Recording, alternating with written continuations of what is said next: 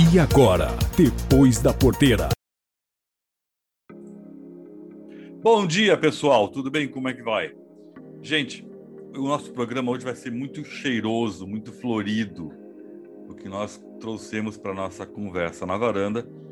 Renato Pitts, que é o diretor de marketing do Ibra Flor, Instituto Brasileiro de Floricultura, justamente para a gente conversar deste agronegócio, que é um segmento muito importante, que movimenta, por mais que a gente não imagine, milhões de reais e às vezes de dólares, com exportações muito fortes para o mercado europeu e outros países. É um agronegócio com alguns polos já conhecidos, como Olambra, em São Paulo, tem um polo muito forte no Ceará, que foi sendo desenvolvido, mas em todo o Brasil ele tem atuação.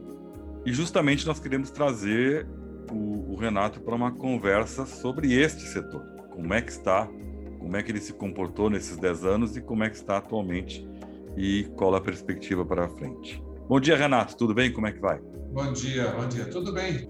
Vamos lá, então. 2011, 2020, a década recente passada, como é que foi para o setor de flores e ornamentos? Olha, foi uma década de muito desenvolvimento, muitas melhorias aconteceram e, de certa forma, com isso, quem saiu beneficiado foi basicamente o produtor e o consumidor, que é muito legal, porque se tirou, durante esses 10 anos, uma série de ineficiências dessa cadeia. Então, hoje, o produtor acaba recebendo mais e o consumidor pagando menos, porque a flor ela chega mais rápido, de uma forma mais justa, mais transparente, com melhor qualidade. Então, isso é muito bom para todo mundo, porque aí você agiliza, tira essas ineficiências e melhora muito a qualidade, a durabilidade das flores. E um outro aspecto também muito importante foi a diversificação muito grande. Hoje o consumidor tem um leque de opções enorme, né, de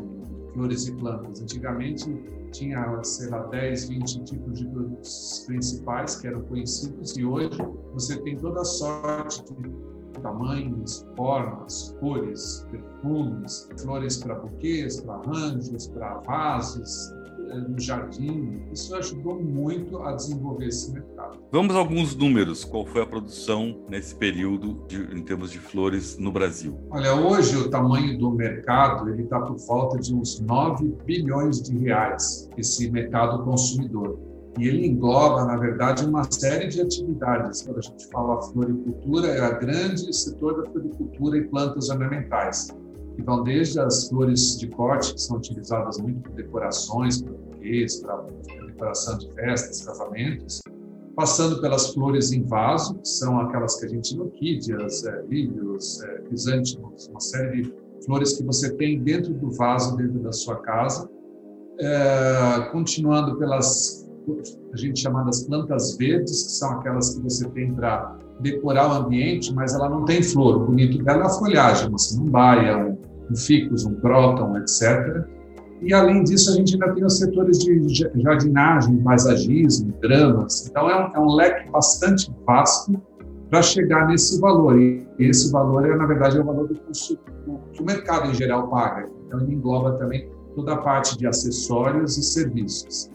E ele vem crescendo nessa última década, aí a taxas variando em anos melhores até 12%, 13%, e anos piores 7%, 8%. Então, é um crescimento contínuo, é, muito também baseado na maior disponibilidade dessas flores e plantas para o consumidor. Ao longo dessa última década, ah, vários novos setores eh, se desenvolveram muito. Por exemplo, a venda através da internet, através dos sistemas de delivery, de pronta entrega.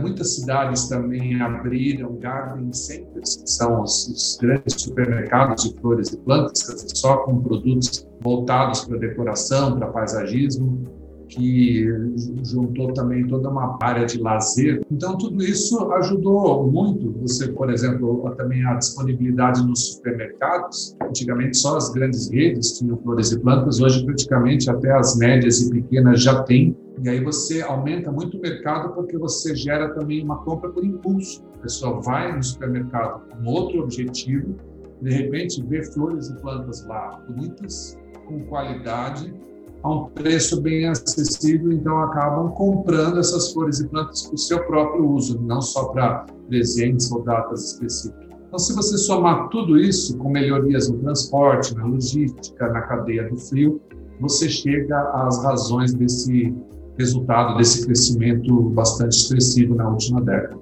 Quantos estados estão envolvidos nesse agronegócio? Olha, hoje você praticamente tem uma produção local em todos os estados do Brasil, mas existe naturalmente uma, uma concentração muito grande. Então, em linhas gerais, hoje, é mais ou menos 70% do volume produzido e também proporcionalmente também do valor produzido é o estado de São Paulo. E dentro disso, é, mais da metade é na grande região aqui de, de Holanda, é onde estão concentrados os principais mercados, as cooperativas e os produtores até mais tecnificados, de uma grande forma geral. Mas muitos outros estados têm polos bastante desenvolvidos e, inclusive, em alguns casos, porque tem um clima mais apropriado. Então, vamos dar alguns exemplos práticos. Aqui em Minas Gerais, próximo à divisa do estado de São Paulo, você tem grandes polos produzindo flores de clima mais temperado. Então, a altitude é de 1.000, 1.200 até 1.500 metros, que são muito boas para a produção, por exemplo, de rosas, de, de alguns outros tipos de produto que austromérias, que exigem um clima mais é, frio para dar um produto de boa qualidade. Depois você tem vários estados do Nordeste com bons polos de produção de flores tropicais, as famosas flores que são gônias, tem dos, mais diferentes tipos, bastão do imperador, flores mais conhecidas, aquelas flores que a gente comumente conhece quando você vai numa festa tropical, né? então aquele tipo de flor.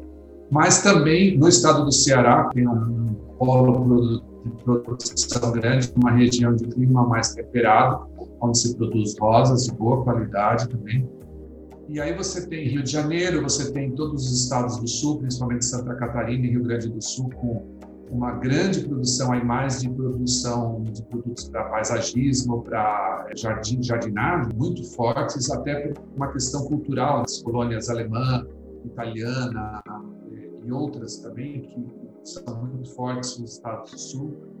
Tem como se ter uma ideia de com o exército de pessoas que trabalham nesse setor, assim, tanto o produtor quanto o, o sistema todo? Mais de pessoas trabalhando diretamente, mais de 800 mil pessoas trabalhando indiretamente né, nesse setor. Então, se você vê, é muita gente e algo também muito interessante, uma altíssima porcentagem de mão de obra feminina. Então, porque você justamente o que você vende é o valor ornamental, que é o valor, é a beleza, é o cuidado. E aí realmente as mulheres têm muito mais habilidade para deixar o produto desde a mudinha pequena até na embalagem final, todo um cuidado de apresentação, aquele olhar feminino, até não só no manuseio, mas na apresentação, fazem toda a diferença.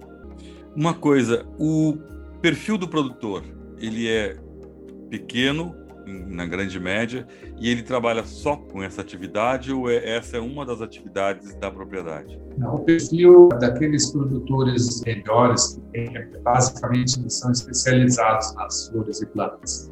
Claro que, é, como muitos são agricultores e muitas são propriedades familiares, ao longo das gerações também é muito comum e muita gente passou a estudar e nas faculdades fazer agronomia, um curso técnico, então você vê que de repente numa família com três, quatro filhos aí, um vai mais para o lado animal, outro vai mais para o lado vegetal, um vai mais para as grandes culturas. Isso acontece, mas hoje você vê que para a produção de flores e plantas ornamentais atingir o padrão de qualidade que ele tem, é, é muito importante você ter é, uma dedicação praticamente exclusiva. Né? E flores e plantas você está plantando todo dia, você está colhendo todo dia, os 365 dias do ano, né? Então, é uma atividade que exige uma dedicação bastante exclusiva.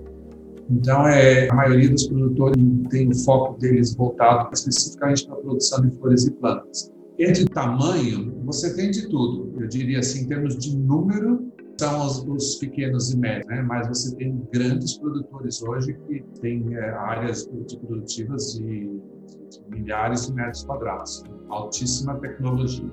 Entendi. Dá para falar sobre rentabilidade do setor nesse período? Ah, dá. A gente percebe claramente com todos os investimentos que foram feitos nos últimos anos e com a melhoria, o pessoal está diminuindo muito as perdas. Então, enquanto, por exemplo, você tinha perdas na ordem de 20%, 30%, hoje você já reduziu essas perdas na base produtiva, na grande maioria dos casos, para menos de 5%, controlando vários eh, fatores de produção. Então, na estufa você também tem barreiras físicas, é muito mais fácil você controlar pragas e doenças. Eh, e com isso você conseguiu reduzir muito as suas perdas e gerando produtos de valor comercial que o mercado está disposto a, a pagar. Então, a gente, de uma maneira geral, a gente tem tido índices de rentabilidade acima de 10, 15% na média, tranquilamente. Isso faz com que o produtor tenha condições de reinvestir na nova tecnologia, no novo equipamento, numa ampliação de área. Tá? Então, isso é um dos fatores também que fez esse setor crescer. Renato, nós estamos falando recentemente agora de rentabilidade. Como que está o percentual? O, o todo que tu falaste de produção, quantos por cento fica no país, quantos por cento ele é exportado? Isso é muito interessante, né? Quando você abriu aí o programa falando da exportação, é, é, é interessante porque é, essa é a imagem que o setor muitas vezes tem perante as pessoas que estão, não estão trabalhando direto o Brasil tem essa imagem de ser um grande exportador e isso, na verdade, não é mais é, realidade. O mercado interno, hoje, para você ter uma ideia, ele absorve 96% de tudo que é produzido. E é muito interessante a gente entender o porquê disso. Né? Isso foi acontecendo ao longo dos anos, mas não só durante a última década, já vem, já vem de 20, 30 anos atrás. O que, o que acontece assim, que o mercado interno brasileiro é muito forte, ele é muito grande. E é, o Brasil é um dos países que está no hemisfério sul. E a grande maioria dos países importadores no mundo, Estados Unidos, Europa e mesmo Ásia, as grandes potências tal, estão no, no hemisfério norte. Isso faz com que a gente tenha algumas dificuldades adicionais para poder fazer exportação num mundo que evoluiu tanto em termos de qualidade, disponibilidade geral, de ter o produto fresco na hora. Antigamente, até ainda um, dois dias, é, era, era possível de ser absorvido pelo mercado. Hoje, no mundo todo, a, a, diferença entre um produto sair do produtor chegar até o consumidor, às vezes, é menos de 24 horas. Isso é normal. O produtor quer, o consumidor quer algo fresco, bonito, que dure. Ele está investindo dinheiro. E a disponibilidade e a oferta é muito grande. Isso tudo aliado a, a, ao atraso que, infelizmente, o Brasil tem na sua parte de é, portos, aeroportos, principalmente, frequências de voos, garantia de carga, é, burocracia dentro dos esquemas alfandegários, liberação de cargas, abre, fecha, etc. É uma série de situações que foi fazendo com que o Brasil ficasse defasado na realidade mundial. Então, até alguns outros países, por exemplo, como a Colômbia o Equador, que são grandes exportadores, eles é, modernizaram muito esse seu sistema e hoje é, é, muito prático. Eles, ao contrário do Brasil, é quase o inverso. Eles exportam 80%, 90% de sua produção, porque o mercado local também é pequeno. E no Brasil aconteceu justamente o inverso.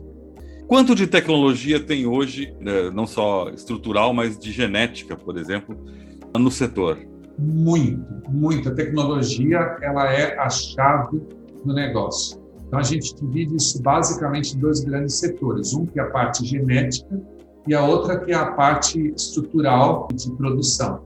Então, por exemplo, hoje, mais de 80% de toda a parte genética que existe hoje no mercado vem do exterior. Então, as grandes empresas de melhoramento estão aí, estão na Europa, estão nos Estados Unidos, estão na Ásia. Então, são empresas é, muitas vezes privadas, em alguns países até do próprio Estado, mas na grande maioria hoje em dia são privadas, que são detentoras das variedades comercialmente viáveis. Então, são empresas que exigiram anos e anos de, de investimento para a obtenção dessas variedades mais produtivas, com botões maiores, dependendo do, do interesse, uma, um perfume maior, uma durabilidade maior, dependendo de cada espécie que o mercado quer e valoriza. Então, é, hoje o, o, Brasil ele é um grande importador dessa genética, dessas mudas, bulbos, sementes, variedades.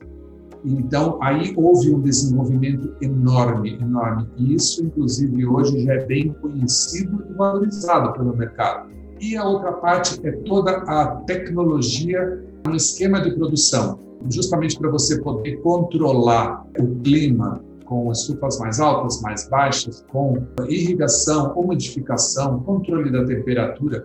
Para você ter uma ideia, hoje o produtor daqui ele pode ele viaja para o exterior pelo próprio aplicativo dele, ele pode estar lá na Holanda, ele aqui pelo celular mesmo, ele tem uma visão total do que está acontecendo, tem informação e consegue comandar os controles para baixar a temperatura, para levantar a temperatura. Então, esse desenvolvimento é, é realmente é, fantástico. Com isso, você conseguiu melhorar a qualidade, né? melhorar muito a, a, durabilidade dessas flores e plantas e, e até fazendo a, a resistência dela para que elas ficassem mais viáveis. E aí, como você perde menos no processo todo, ela acaba durando mais com o consumidor. Aí o consumidor volta a comprar porque realmente falou, valeu a pena, não estragou, não perdi, etc.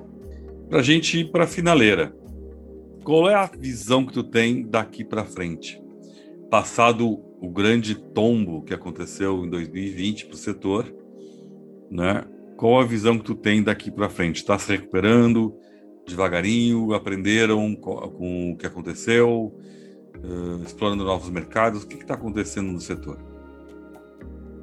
É bem interessante essa sua colocação. E assim, quando a gente fala em grande tombo, a gente realmente fez do limão uma limonada. Nós fizemos a, a lição de casa. É, todos envolvidos no processo, né? Toda a cadeia como um todo, porque justamente quando você tem um baque desses que você começa a se mexer, né? Você começa a falar, bom, preciso fazer alguma coisa e aí talvez mudanças, melhorias é, que iriam demorar décadas, demoram às vezes é, anos ou meses, né, acabam acontecendo. Então, para contextualizar isso melhor, então, por exemplo, quando é, iniciou a pandemia e quando foi, foram decretadas as, os períodos de quarentena, o isolamento total, em março do ano passado, é, nas primeiras semanas, é, as perdas chegaram a 90%. Imagina que ninguém estava querendo, preocupado em comprar flores e plantas, né? Todos os eventos cancelados, tudo isso, mas mesmo as pessoas não sabiam, ninguém sabia ainda a dimensão do problema que ia acontecer, as pessoas estavam indo mais no supermercado para comprar papel higiênico, mantimentos de primeira necessidade, ninguém nem pensava em comprar flores e plantas. Aí o que, que aconteceu? Ao longo dos meses, isso foi revertido não só com um trabalho muito forte do nosso setor em termos de marketing, de campanhas, de divulgar muito que flores e plantas são produtos essenciais e são é, uma sacada muito interessante que nós colocamos que são flores e plantas são alimentos para a alma. Então não adianta só você ter alimento é, físico para você comer, mas você precisa ter um pouco de bem-estar, de alegria, de prazer. E aí o que, que acabou acontecendo? Justamente como o consumidor muitas vezes ficou mais tempo em casa, fazendo home office, é, os estudantes ficando mais tempo, as famílias ficaram mais tempo em casa e não tinha mais a possibilidade de viajar para o exterior, ir para o cinema, teatro, é, restaurantes, etc. Uma boa parcela da população acabou ficando com esse poder aquisitivo mais represado e falando assim, bom, eu preciso até, o que, que eu posso fazer? Eu quero passar a comprar flores e plantas.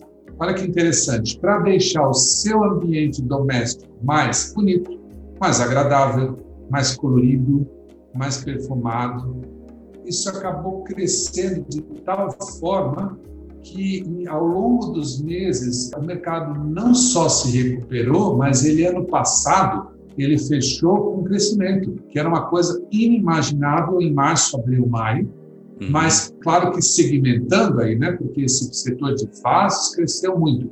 A parte de flores de corte fechou o ano com baita prejuízo ainda, porque não tinha casamentos, continua não tendo, continua não tendo festa. Mas boa parte do setor acabou se recuperando e a gente acredita que muitas dessas melhorias vieram para ficar. Por quê?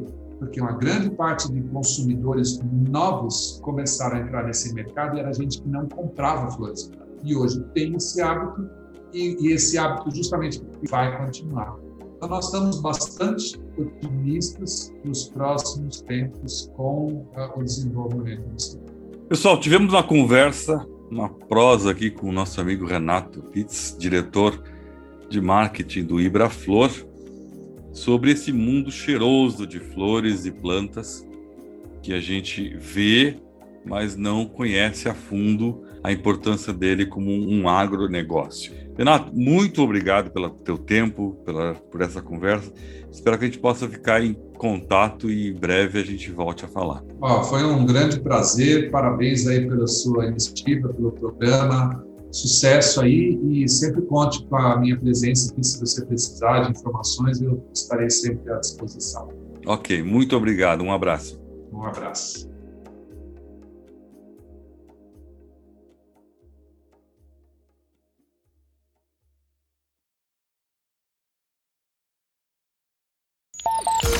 Esse foi o Depois da Porteira, o agronegócio em destaque.